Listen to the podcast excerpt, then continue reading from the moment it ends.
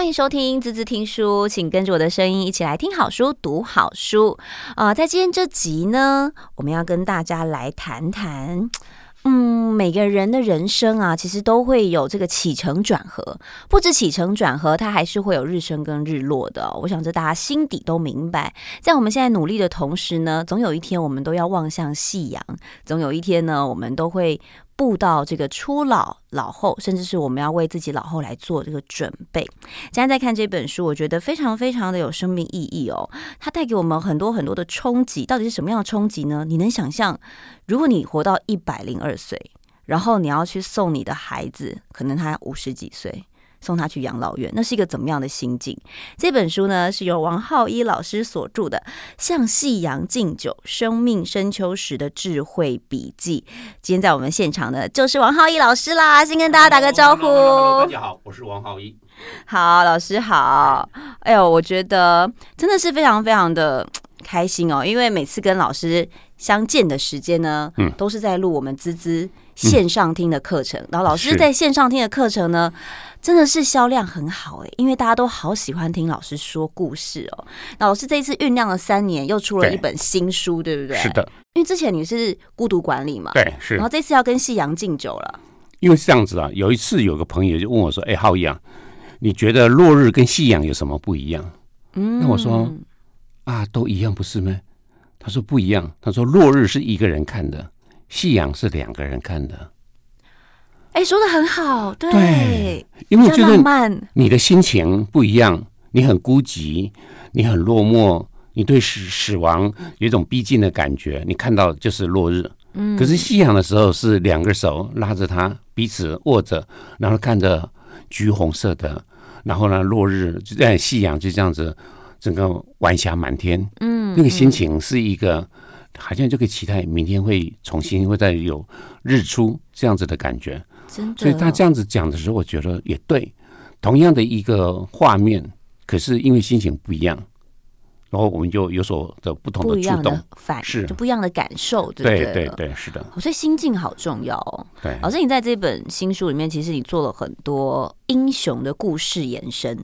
是的，嗯，你把每个英雄的这个面对夕阳的感受都帮他们撰写出来了。对，因为我就开始查，比方说像李清照，她活了七十二岁，嗯，那我们看到她的“知否知否”这些的词的时候，其实是她十五岁、十六岁时候的作品，无敌美少女、文学美少女的时候。对对对。可是当他后来嫁人呢，她后来先生死了，然后是先生死在他的怀里，之后国难逃难。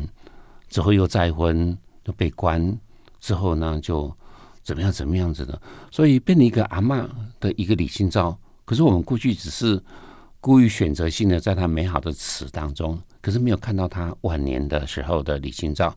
所以我也很想要看这些所谓的我们喜欢的这些的诗人们，他们主要活到超过六十岁的人，我都会开始关照。他们的信仰人生跟他们的哲学。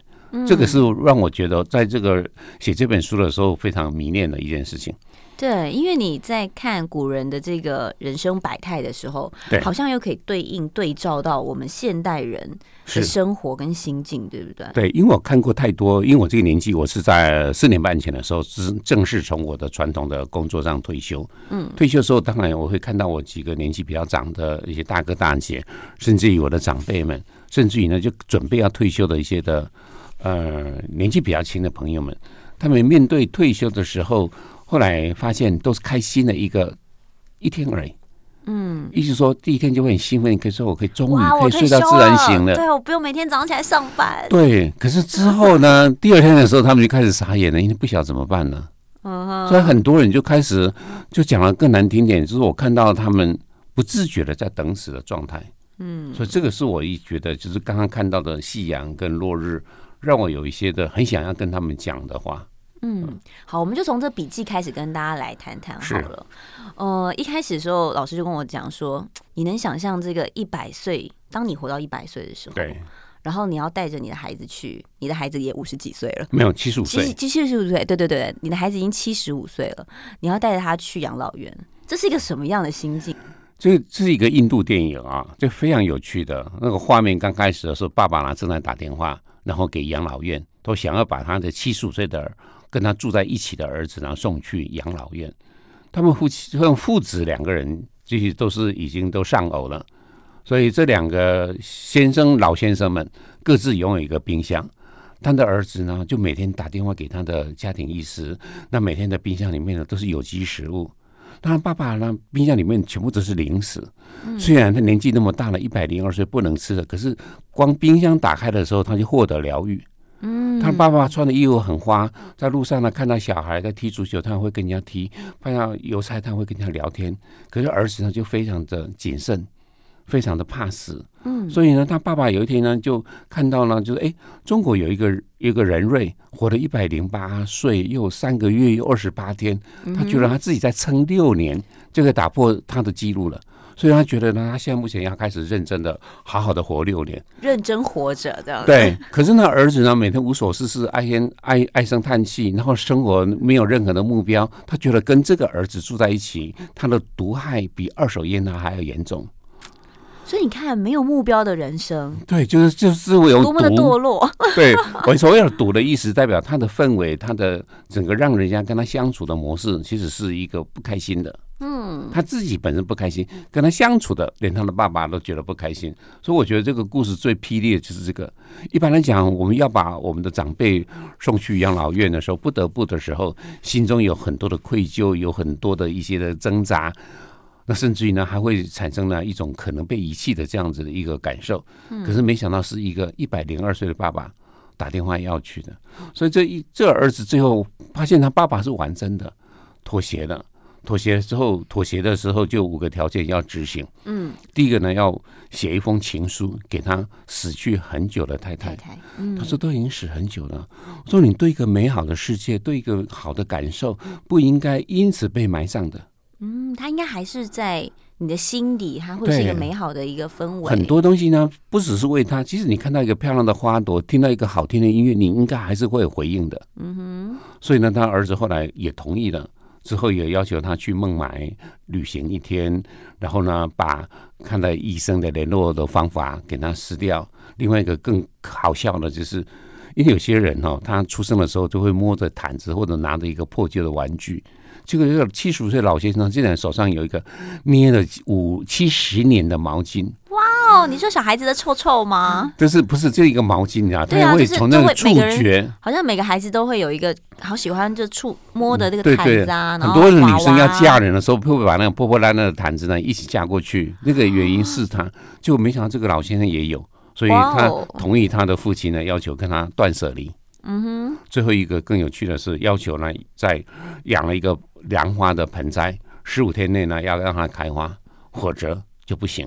不过他老爸给他一个秘诀，说你只要对着它唱歌，三天之后它就会开花了。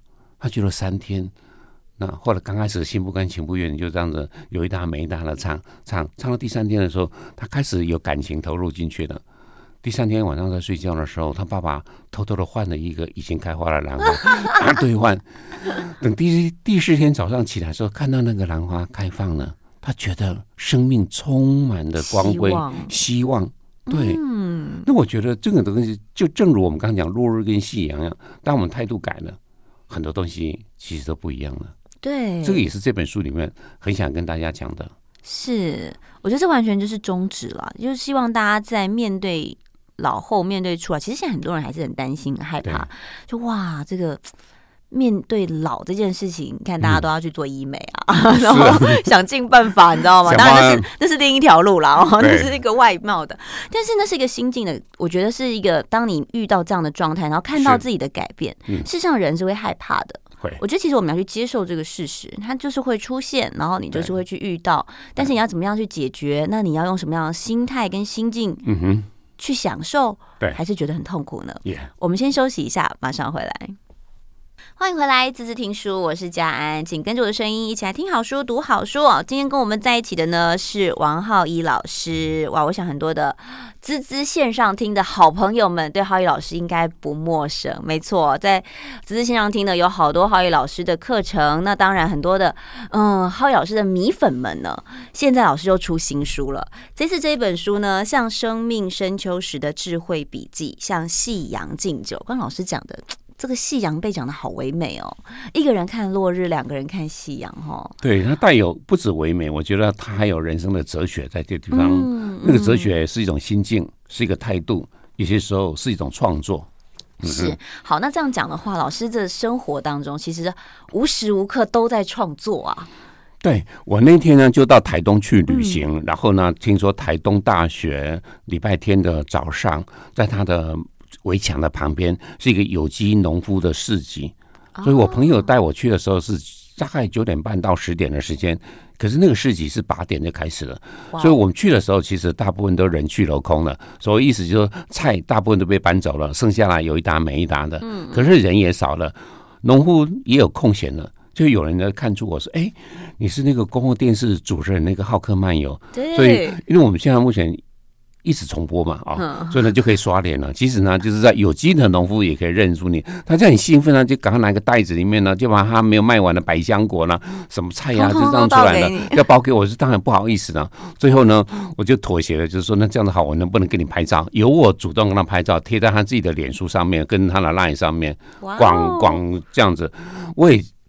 很好奇的就开始跟他东聊西聊，那我整个呢就因为明年呢就二零二一年浩克漫游的第四季又要拍，所以那天呢我们在开计划会议的时候，我就提议说，我想就从这个老先生开始跟他访问，因为我后来呢去拜访的那个老先生，他过去是彰化在彰化卖呃酱油的批发商。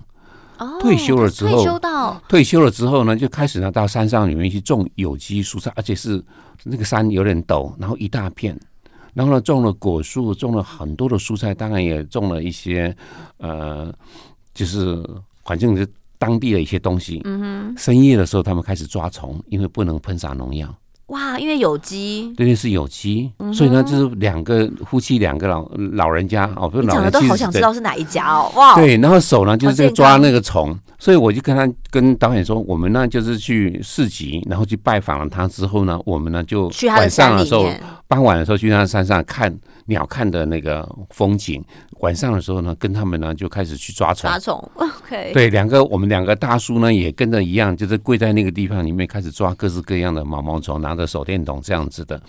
那另外呢，一个是想要去找一个花园，因为在台北一个女生她也退休了，那正在呢，因为她一直都未婚，所以她是想说一个人的未来的生活怎么办？就呢看到了一个美国的一个老婆婆的故事，那个老婆婆非常的故事非常有名，叫。叫做塔莎奶奶，是一个呢，在大民国四年、五年的时候出生的，然后活了九十二岁，然后在美国的东边的一个比较农业州的一个地方，他是一个很棒很棒的插画家。然后呢，他就是基本营造了一个大概十八世纪的时候的一个欧洲的一个花园。一个老老老婆婆，当然她的孩子或者孙子偶尔假日会来帮忙她，然后洗涤了很多人的灵魂。所以呢，给这位呢六十郎当岁的台北上班族呢，有一些想象跟一些的知道说，哦，我未来想要为自己做什么事情了。嗯。所以呢，我就也之后呢，我也去拜访他，因为他今年三月的时候才开始整理他的花园。可我们去的时候颇具规模了，他们家就是直接远眺着太平洋，然后后面呢就是都兰山，然后自己那个花园里面有很多的玫瑰，各式各样的很漂亮的。就是他自己喜欢的种的一些植物，包括花卉，包括连地上踩的那个地衣的植皮都非常的漂亮。所以我想说，去看看他的整个的退休的心境。然后呢，一个是菜园，一个是花园，嗯，两个都是退休的人生。他们呢，怎么去安顿所谓的夕阳跟他的落日？嗯，他们想要把落日看成夕阳。我觉得这个。这这两个人就值得我们去那个地方，也跪在那个地方抓虫虫的。嗯，值得我们去好好的探访一下他们的生态跟生活。对，其实我常常觉得，嗯、呃，每个人面对退休之后的这个安排，对，真的是很不一样。我曾经有一些朋友跟我说，我以前在跑一些活动的时候，嗯、然后我就面对到一些公家机关。对，那公家机关我们就会说，哇，大哥，很棒哎，你在两年就退休嘞。是。然后他就说：“哎，没有没有没有没有没有没有要退休。”我说：“啊，怎么不退休啊？含饴弄孙啊，很开心啊。”嗯，他说退休之后不知道要干嘛，对，就无聊哎，还是来上班好了。对，所以就是说，会看到很多的退休前的彷徨。对，可是有些时候时间到了，你还是必须要退休。嗯，那，退休时候的手足无措，就会发现呢，退休的男生跟女生其实会有不一样大数字的改变。嗯，退休的女生们呢，她们还会喝下午茶。对啊，大量的学习啊，对，然后在姐妹套约一约啊。演技在我们在演讲的时候发现呢，其实百分之八十都是女生。那百分之二十的男生都，那只有男生来，那其他的男生都去哪里了？嗯，他们停止了学习。嗯，那他们的社交也发现呢，原来他们过去在职场里面好像呼风唤雨，可是人去茶凉，真的对人去茶凉的时候，就发现呢，他自己也并不是那么受欢迎。然后接下来呢，就变成在家里面只能批菜单。批完菜单之后，他坦白讲，他太太也会嫌弃他很啰嗦，还要还要能有这个能耐批啦哦，也不是真的每个人都可以的，就就变成一个很依赖性的一个。而且你会发现哦，男人在呃工作的时间，他们其实比较擅长就是对外的事项，对，在家里的家务其实做的是少的，是。所以当你退下来之后，你会发现，哎。我回到家，我什么都不会，惨了。就是说，跟这个回到他的家呢，也格格不入。对，我记得看了一个报道呢，就是一个日本的朝日记者，他是跑国际线的。他说他每天上班之前，妻儿都还在睡觉。嗯，可是每天下班的时候，他们都睡着了。嗯，所以呢，时间就这样子一直忙，一直忙，忙到最后的时候，他必须要退休的时候，才整个察觉说孩子长大了，也都。就就就出去住了，家里面剩下来一个熟悉的陌生人老婆，所以他就很不好意思跟这个老婆说：“那这样子好了，我跑那么多的国际线，我最喜欢的城市叫做巴塞隆纳。嗯哼，对，那这样子你要不要跟我移居到那边去住？我有一些退休金，所以他老婆还是愿意跟他在一起，这个还算是非常少数的。然后呢，他们两个人学豆腐做豆腐，然后就把退休金呢日币呢转成。欧欧币，哇哦，对欧元。之后呢，他们呢就在巴塞罗那边申请了，然后买一个店家那，开始呢早上一大早就开始卖日本的豆腐，在当地还不错，也后来呢也蛮成功的。那我觉得呢，这样子的退休生活呢，它有一个第一个它有劳务，嗯，对，那第二个呢它有目标，有事可以做，甚至于呢，因为你面临到新的环境、新的语言，你必须要做这个事情，嗯，所以整个呢都焕然变成一个不只是一个身份，我觉得是一个完全不一。不一样的生命。嗯，哎、欸，你在你这次新书啊，像《夕阳敬酒》里面，其实你有提到一个等死的这个单元，对不对？对，就很多人他其实，在退休之后，好像就在等死。我就讲的有点难听哦，但是想一想，好像就是现实哎、欸，因为不知道要干嘛。对，所以没有安排，没有工作，我没有价值了，我没得付出了。对，所以呢，就看到很多的老先生、老太太，然后呢，他就在这时候呢，就是。再就开始照顾孙子，嗯，哎、欸，其实也不错啊，我觉得。然后呢，另一种传承。然后呢，就负责呢等邮差。然后垃圾车，垃圾车来的时候，我讲的不是台北市。现在都 email 有没有？嗯，我现在讲的就是比较非台北大都会的市区的地方，很多的小镇。你看，他时间到了乐色车的时候呢，门口呢全部老先生、老婆婆全部都出来了，然后就坐在那个板凳当中。就我觉得这画面好。对，我觉得这这个这个实在是还好有垃圾车，有些时候突然会这么觉得，不然都没有出门哦，要不然都没事做。嗯，然后呢，有孙子弄玩弄，可是我在书里面有提到那个，我就后来呢，就苏东坡的弟弟呢，苏辙，在他的哥哥死了之后，他今天变成一个老宅男，可是整个呢，孩子也因为因为政党的关系，他们也没有办法去当官，所以好大的家族呢是摆在一起的，虽然房子不大。地方也也也也没有办法非常的优渥，可是孩子很多的时候呢，这位阿公呢就是变成补习班的老师，可是他只是上课而已哦，他不会帮你把孙子。我意思就是说，他还是在他的书房里面创作，然后各方面的东西。他说我他不会把这个时间不能说浪费在那个地方，是反而他有更多的想要完成的目标。那我觉得这样子的生活就会。开始你说啊，原来他的文字里面所表达的，他的灵魂、他的哲学跟他的文采，那个东西都是符合的。哎、欸，所以你看，在苏东坡、在苏轼这个这个他们的这个年代啊，他们就已经可以拒绝带孙子，对，然后可以有自己的主见，说哦，没有哦，妈妈爸爸自有自己的事情要做，你的小孩你自己处理哦。是的，哇，好新潮哦。对，我觉得我那时候看到这样子的故事，我觉得一千年前，嗯，这样子很酷。对，很酷，对不对？对是。好，所以你看，从古人对应到现代人，其实我觉得初老的心理学，呃面对老啊或者老后啊，是身旁很多朋友的一些心境的转换。是，其实它是很有趣的一件事情，也是需要预先准备跟安排的一件事情。嗯、我们先休息一下，马上回来。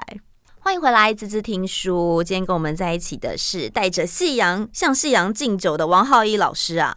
好，老师，我们继续跟大家来谈。我觉得很有趣，每每个人都会面对初老。是，现在初老年纪越来越提早了，你知道吗？大家。哎、欸，我那天跟那个某一个中医师在聊，我就说，他说啊，现在女人三十就出老了。嗯、听到的时候，我就说，是这样子吗？还是我的心境还没有到？就是我永远保持一个赤子之心，我就一直觉得三十出老不会啊，不会啊，这样子。好，不过对大家来讲了，很多人就开始想要冻龄啊、逆龄啊。那当然，面对到比如说退休啊，甚至是老后啊，嗯、那我没看到我们的长辈啊，怎么样来聪明的慢老？有一天，我在餐厅遇见我的好朋友，然后他抱着小女生在他的怀里，嗯、那就跟我介绍说：“这是我的女儿的女儿。”哦，吓死我了！我想说啊，女儿这么小。对，那换句话说是他孙女儿，可是他不愿意承认他是阿公了。啊？刚开始的时候，因为叫阿公就开始老了，你知道吗？叫被人家叫阿妈的时候就开始老了。这个心态有点像我们出去的时候说：“来叫姐姐。”对，概念。叫阿姨哦。可是他就很开心抱着这个小孙女儿，可是呢，他是在某种程度上呢，就有一种幽微的，还要讲，嗯，对，不想要承认自己当阿妈了啦，阿公了。对对对对对，是。那当然，再过两年三年之后，比方说两个三个一直跑出来了，或者呢，就没什么好推脱了，没什么好推脱。跟刚开始的时候会抗拒，就好像你看到你的白头发也开始第一第一条跑出来的时候，你会很紧张，赶快把它拉掉。后来呢，两根三根算了啦。后来之后之后就算了，那个中间你需要一个酝酿的时间。没错，像我的书里面有提到呢，就是比方说我上次呢到南京去的时候，拿了相机准备拍一个东西，就突然一个小孩子呢就闯到我要前前去的路径当中，突然那个他的年轻的妈妈就扯着那个小朋友，小宝先让爷爷过。听到的时候，我内心真的是突然停顿了大概两秒钟啊，整个血液完全是凝结的感觉。这爷爷，你是叫我爷爷吗？你对，当然他人家是客气的，可是也是发乎的内心的那个呼喊。那我觉得呢，就是初老的情形，就是跟你在退休的时候，那也是到了年纪的某一个程度。嗯，那我开始呢，也自己呢，也到了这个年纪的时候开始检查，就后来发现，哎，身边很多人呢，就笑他们开始呢，出门都带带着保温瓶了。我说这个就是初老的刚开始的基本配备，除了有慢性药之外，这样子的保温瓶也是。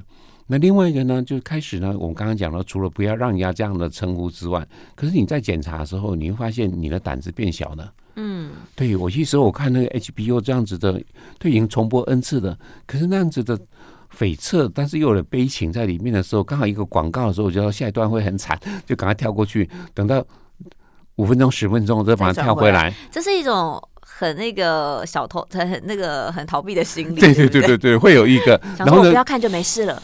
然后呢，就看那个 NBA 的实况转播。那我支持那个球队呢，本来领先了二十几分，后来领先了十分，后来剩下两分，然后喊暂停，然后就刚才进广告。这时候我赶快就把它转台，说看样子要输了。输了之后，那这样子好了，就等到结束比赛了之后，我再来看究竟是赢了还是输了。如果是赢的话，我来看重播；如果输的话，唉。真是不成才的队伍啊！之类的，你看，对，我就觉得说，初老的情形呢，在这种某种程度的脆弱，有点像哎、欸，对，有种脆弱上面的东西呢，就会发现自己选择性的，不只是逃避呢，还是还是养生哦，就是降低这个冲击啦，对对，就自己用养生法，就是不要让自己啊、哦，一直不仅把它推到一个这个。惊心动魄的那个一个阶段，那我觉得初老的状况呢，就是慢慢慢慢的会有一个这个情形，然后就看到有些退休的，可是还是不不免就看到说，一国老师退休了，然后只在家里面会写书法这件事情啊。对，我觉得说不应该是这样子的，他应该开始会有一个新的对自己的生命的意义。或者价值感，除了我们现在在流行的断舍离之外，嗯、那我觉得他还是应该要有手要伸出去。当手伸出去的时候呢，如果呢是手心向下，就是给予；如果是手心向上，就是学习。嗯，那我觉得退休了之后，或者年纪开始长的时候，这两个应该是同时是存在的。你应该对社会会有一些的回馈，想要做些什么样子的事情。可是就怕有些的老兵的心态，以为呢我当时多勇，然后呢就是你们这些小辈们怎么样怎么样的，会有一个世代的一种的歧视。我记得我小的时候，我们听到有些的长辈们说：“哎呀，你们这辈子不行不行了。”常常会听到这句话。然后呢，我们就回头来看，这样我即使都已经退休了，我们在工作刚开始进入职场的时候，我们的前辈会说：“哎呦，现在的半成品都到社会来了。”哇！然后呢，我过了大概工作了十几年之后，我就看到有另外一批的进来说：“哇哦，现在连瑕疵品也来了。”好了，当我们被我骂瑕疵品的那一群人呢，又到了一个十五年的时代之后，又看到现在的更新的年轻人，哎呦，现在连零件就出来了，这样子。所以我觉得这个是一个世代的启示。嗯哼，对，因为每一个时代之中都有他的时代的他自己接轨的东西。可是我觉得年纪大的时候呢，难免呢会单溺在自己过去的美好的。把自己很糗的、很伤心的或者突起的事情呢，就刻意的忘掉，只会忘记住了一些自己的好像自以为是的丰功伟业。嗯，其实他也没什么好骄傲，只是时势所趋，或者刚好是站在这样子的一个热气腾腾上来的时候，它就直接就自然就起飞了。所以，我们不是笑说在风口啊，连猪都会飞的时候，因为每个时代都有一个这样子的一个时代。结果你那时候刚好在风口，那算你命好啊，运气好，对你运气好啊。当然，每个时代有每个时代的包袱嘛。嗯。可是回头看这些的老先生、老太太们，开始呢就变成六十五岁、七十岁的时候，就大家都会老。对。看我们当年被歧，不管我们是被世代歧视，或者是歧视别人，有一天我们都会走到这样子的一个阶段。对，所以呢，就整个四年前的时候，美国大选的时候，整个测试出来，发现呢，老人家们呢传播假新闻是年轻人的七倍。哦，因为他们就是每天就是划手机啊，他们呢就会一厢的情愿相信这个白纸黑字印出来的东西呢是一个美好，是一个真理。然后呢，自己呢又得到这样子的小道消息的时候，要传给你的朋友们来证明说我比较厉害。你看，我都知道这件事情。嗯，要刷一下存在感。对，然后呢，获取别人呢对他的注意。对，所以呢，我就觉得说，那这样子回来讲一下，你都确确定了是。呃，七倍的那种传播的假新闻，就代表呢，我们其实还有很多东西要学的，要警觉的。我们不能倚老卖老，我们应该说这样子的人呢，其实也更加的谦卑。我们面对的是一个新的、快速在改变的一个时代。嗯，所以由于看到一些常常是自以为是，然后讲过去多么了不起的一些事情。我今天早上在餐厅吃饭的时候，旁边有一群人这样子口沫横飞的讲当年勇。我觉得说，能不能喘一口气，好好看看现在年轻人有非常多很棒很棒的世代的人，他们做的事情，我们也应该要避免自己，而且还刻意的压抑啊，不要让自己那样子。一直活在过去很辉煌的那个时候，同时呢，也应该有更高的地方来看看世界。嗯，所以我觉得呢，有些时候会希望你去旅行的时候，并不是去吃小吃，或者去一个小确幸的一个地方来，偶尔你需要是看大山大海，嗯，把自己变渺小，之后你看到宇宙的大，宇宙的大，当我们相对渺小的时候，我们才会谦卑的想说，我们未来生活当中，我们存在的意义是什么？嗯，我觉得是另一种。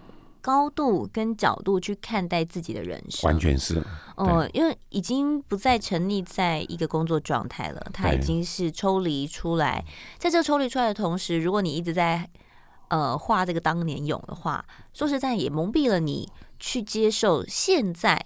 新的资讯，完全是新的讯息。嗯、同时，你也要去思考另一件事情是：宇宙这么大，世界这么大，我们要怎么样定位自己？嗯，我觉得老师你在这一篇写的其实挺有趣的。你告诉大家说，我们要怎么在这个世界上面为自己下一个坐标？是，嗯。那同时呢，也是下坐标之外呢，也把过去的跌跌撞撞的东西，它是一个累积，也是。我们那些伤痕，一些的累积，同时必须要两个方向同时来看。那些的伤痕其实就是勋章，那么就是一个很重要的未来变成你今天的你的所有的一切的累积的，或许有过去的小确幸、小成就，但是也有一些的可能也不太光明磊落的事情，就是拥抱这个不完美啦。对，它看似很不完美的这些过去跟经历，其实对你来讲，它就是养成现在的你嘛。是，当他把也过去比较年轻的时候，我觉得宇宙无限大，都是你的手上的这样子的情形改变。原来我们是有限制的，而有限制对我们来讲才是最重要的事。当我们懂了，我们就知道所有的事情怎么在有限制当中做出我们自己可以超越自己的事。嗯，我觉得怎么样超越自己，然后怎么样重新定位自己，我觉得不要去担心说。我觉得看老师这本书之后，你真的就会觉得天哪，每个阶段都有每个阶段的美好，真的不需要去、嗯、呃害怕，或是说担心这个老这个字啊的到来，你反而要去享受不同阶段。嗯、我四十岁有什么样的样貌？我五十岁的样貌，我六十岁的样貌，甚至七十岁样貌。从我们一开始讲那一百零二岁，他为了要去拼那六年，对，所以去年他把自己活得更健康啊，对，所以目标哎、欸，书里面有提到一个呢，在去年呢，在。哎，北投那边有一个销售案，然后呢，建筑了预售屋。它的 slogan 非常简单：余命很贵，不要浪费。就你知道吗？在几个月里面，那个房子就完售了。哦，这文案下得好，你看多厉害啊！对，那个 slogan 好值钱啊，真的，余命很贵。很多人真的就是触动了。